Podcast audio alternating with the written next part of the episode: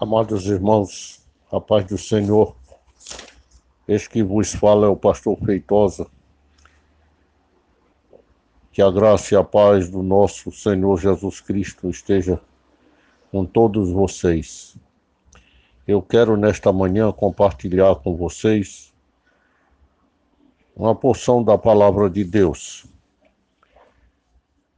Mas antes de tomar por base algum trecho da palavra, eu quero compartilhar com vocês um artigo que li há algum tempo atrás, numa das revistas da chamada da meia-noite. E esta e este artigo lido falava sobre uma grande catástrofe que havia acontecido no México no dia 27 de abril de 2009. A manchete chamava a atenção pelo, os, pelas agruras que aquele povo estava passando. E a manchete tinha como título Parece o fim do mundo. O artigo tratava sobre dois assuntos. O primeiro dele, a gripe suína, que estava agrasando o México. E o segundo, um forte, um forte terremoto, ou seja, um terremoto de alta intensidade na região central do México. O México foi atingido por uma, um forte terremoto naquela segunda-feira. Na capital, os edifícios oscilavam, obrigando os funcionários dos escritórios a saírem às ruas. Os, os tremores abalaram os nervos de uma cidade que estava tensa não somente pelo surto da gripe suína, mas agora por este terremoto. A gripe suína, segundo estimativas, já tinha ceifado cerca de 149 pessoas no país. E agora, esse terremoto abalou ou abalava os nervos de toda a população mexicana. E li neste, nesse artigo uma jovem chamada Sarai Luna Pajas, de 22 anos, um assistente social, que se encontrava na calçada do prédio em que trabalhava momentos depois do sismo. Ela, na sua entrevista, ela dizia que eles, os mexicanos, não estavam acostumados a viver tão amedrontados Todos estes acontecimentos, dizia ela, têm trazido tormento para nós.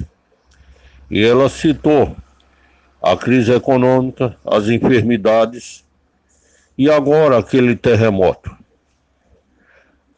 E ela continuou declarando: parece o fim do mundo. O seu colega de nome Haroldo Gutierrez, de 21 anos, disse que o país procura consolo na fé, mas ele também foi tomado pelo sentimento de que o mundo poderia estar no fim. Queridos irmãos, ao ler este artigo, eu comecei a meditar nos dias de hoje. Muitas pessoas ao, ao redor do mundo parecem ter a mesma impressão. O que está acontecendo? Dizem eles. Está nos direcionando também para o fim do mundo. O mundo está temeroso. O Brasil está temeroso diante desta dessa pandemia. Todos procuram se preparar para o pior. Esta é a concepção geral. Os governos do mundo têm procurado minorar a grave crise que o seu país atravessa. E não é diferente aqui no Brasil. Nós não somos diferentes. Estamos também temerosos. O governo da República tem envidado todos os esforços para que o povo brasileiro não sofra tanto. Mas parece-nos que todos os esforços estão sendo infrutíferos. Haverá alguma possibilidade de melhora? É a pergunta que lhes faço. Diante deste quadro, haverá alguma possibilidade de melhora? Eu quero lhes responder esta pergunta à luz da palavra de Deus. E esta resposta está em 2 Crônicas, capítulo 7, versículo 14 e 15, que nos diz assim: Se o meu povo, que se chama pelo meu nome, se humilhar e orar e buscar a minha face, e se converter dos seus maus caminhos, então eu ouvirei dos altos céus e perdoarei os seus pecados e sararei a sua terra. O versículo 15 continua nos dizendo: Agora estarão abertos os meus olhos e atentos os meus ouvidos à oração deste lugar. Aqui está, meus amados irmãos, a receita para que saiamos dessa crise. E esta receita está nas nossas mãos, como igreja do Senhor. A igreja tem que fazer a diferença neste mundo.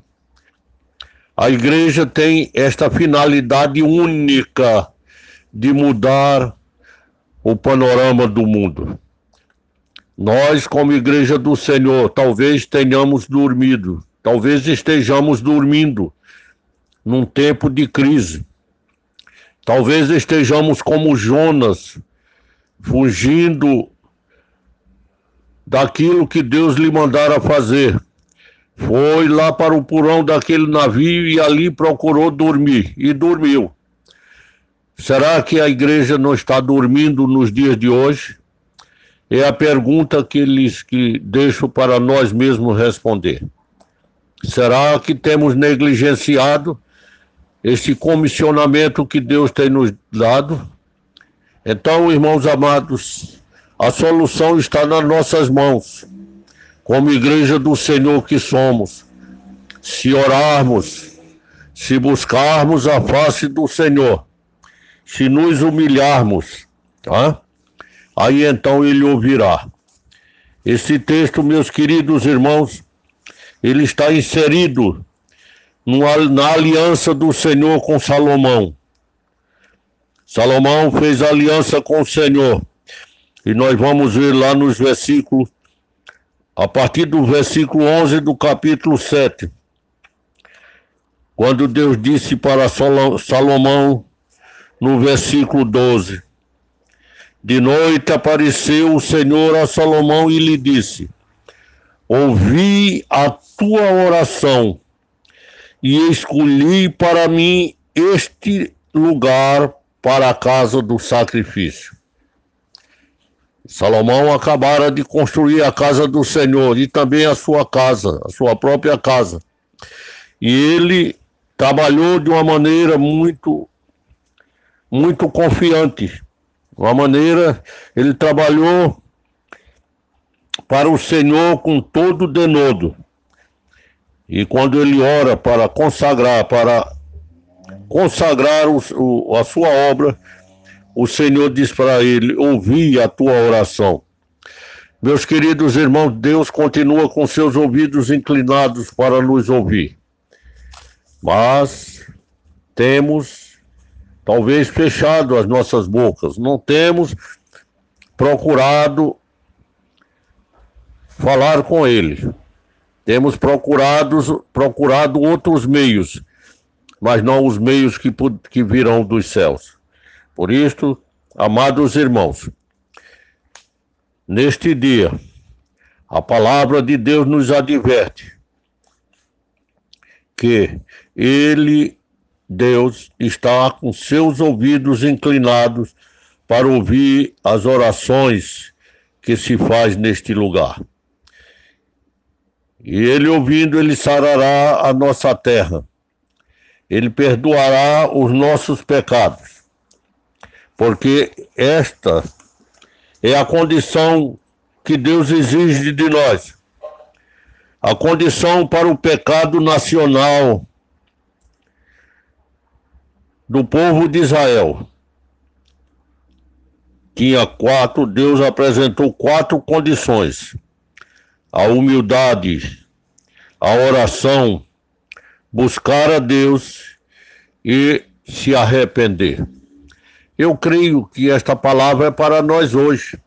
Deus também espera de nós humildade, oração, buscá-lo enquanto é tempo e, nos, e, e que nós nos arrependamos dos nossos pecados, dos nossos atos, da nossa negligência e façamos aquilo que Ele tem nos determinado de pregar o Evangelho a toda a criatura. Veremos ainda, queridos irmãos, o que nos diz os versículos 18 e 19.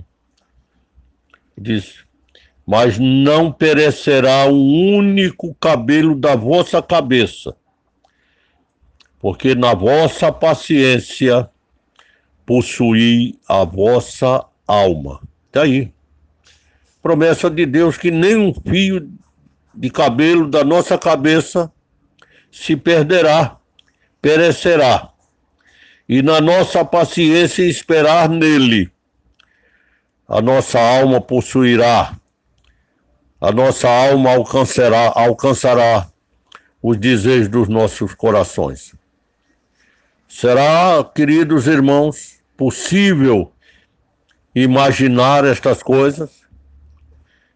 Será, mas nós vamos ver que o Senhor Jesus dois mil anos antes de acontecer essas coisas, ele profetiza tudo isso que está acontecendo. Tudo isso que está acontecendo não, não é mistério para nós, a sua palavra nos mostra isto. E o que podemos fazer? O que devemos fazer? Está em Lucas capítulo 21, 11. E haverá em vários lugares grandes terremotos e fome e pestilência.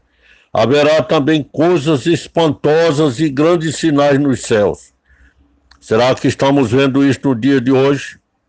É a palavra que nos diz profecias de Jesus Cristo para nós hoje. Isto está acontecendo. Mas, queridos irmãos, não esqueçamos que ainda em Lucas 11, aliás, 21, 18 e 19, que não haverá, não, mas nós não pereceremos. O único fio de cabelo da nossa cabeça não perecerá. E na nossa paciência, nós, a nossa alma terá a paz. Que Deus, queridos irmãos, nos abençoe. Que Deus nos dê a graça de esperar com paciência nele. Mas façamos a nossa parte. A nossa parte tem que ser feita, porque ele já fez a dele. Ele nos mandou Jesus Cristo e Jesus Cristo nos concede esta certeza de que o seu povo não não sofrerá danos maiores porque estamos, estamos alicerçados nele.